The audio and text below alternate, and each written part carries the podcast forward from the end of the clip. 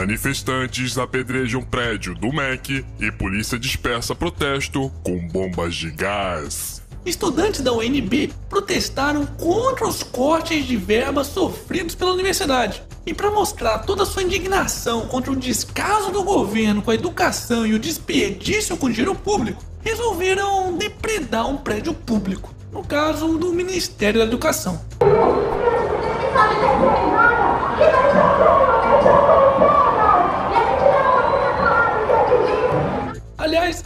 Chegaram até a queimar a bandeira do Brasil. Fala sério, hein? Será que eles aprenderam a fazer essas coisas nas aulas sobre o tal golpe de 2016? Se foi, acho que vão passar com nota 10. Hashtag não pode, porra. Momento Otário Quiz! E aí, quantos quadrados você consegue formar nesta figura unindo os pontos?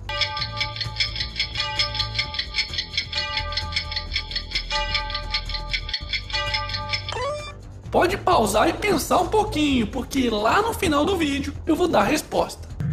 Juíza nega pedido para Lula receber governadores na prisão. Mas não é possível, eu tô achando que esse Lula ainda não se deu conta de que ele tá preso. Porque daqui a pouco ele vai acabar até pedindo uma cachaçinha para ser servida pela Polícia Federal.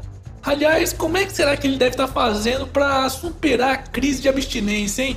Porque, pelo menos teoricamente, ele já tá há mais de três dias sem molhar o bico. Ai meu! Mas você só fala do Lula, porra! E o Aécio, hein? Fala do Aécio, vai! Aécio! Fala do Aécio! Calma, filho da puta! Que Aécio? Então toma Aécio aí! Primeira turma do STF decide na próxima semana se Aécio se tornará réu. E o circo tá se fechando contra o Mineirinho. Lembram-se daquele caso onde Aécio Neves foi gravado pedindo 2 milhões de reais ao dono da JBS?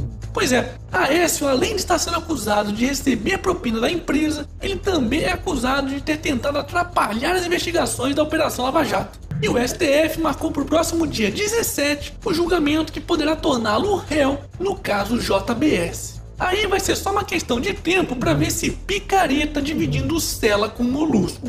Ai meu! Mas isso aí é tudo uma cortina de fumaça, porque parece que a mão severa da lei só funciona contra Lula, seus golpistas. Calma, filha da puta, porque não é só o AE que vai se fuder não.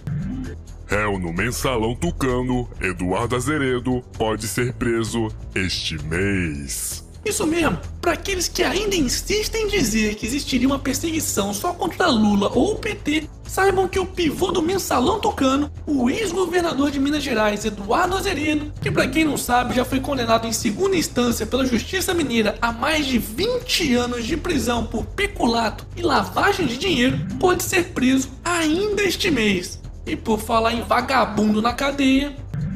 Maluf está com metástase e trombose venosa profunda, diz boletim. Eu realmente fico muito triste em saber que o deputado federal afastado, Paulo Maluf, está doente. Porque eu gostaria que ele tivesse ainda bastante saúde para viver muitos e muitos anos na cadeia.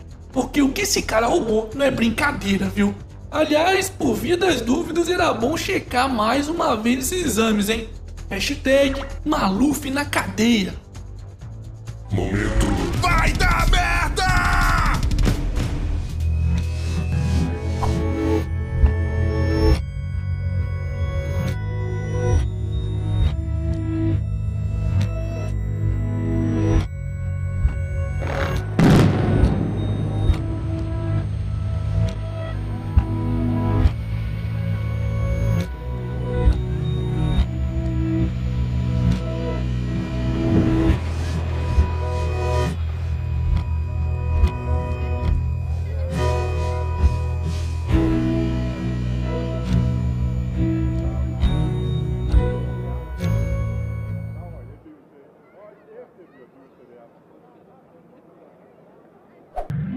Carmen Lúcia assumirá a presidência da República na próxima sexta-feira. Calma, isso aí não é nenhum golpe dos ministros do STF ou do Judiciário brasileiro, não. a presidente do Supremo Tribunal Federal, Bento Carneiro, quer dizer, a ministra Carmen Lúcia, vai assumir a presidência da República na próxima sexta-feira 13, já que atualmente ela é a terceira na linha sucessória para ocupar esse cargo. Lembrando que não temos um vice-presidente. E como Michel Temer está no Peru para participar da Cúpula das Américas e os presidentes da Câmara e do Senado vão viajar também, já que pretendem concorrer a um cargo eletivo este ano e, de acordo com a lei da ineligibilidade, nos seis meses anteriores às eleições, eles não podem exercer um cargo do executivo, sob pena de se tornarem inelegíveis, acabou sobrando para presidente do STF. Ainda bem que eu não sou supersticioso. Hashtag sexta-feira 13.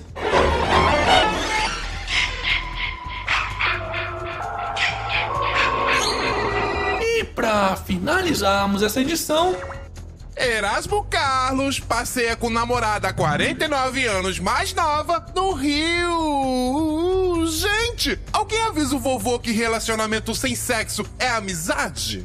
é minha mãe. A pipa do vovô não sobe mais. Foda-se.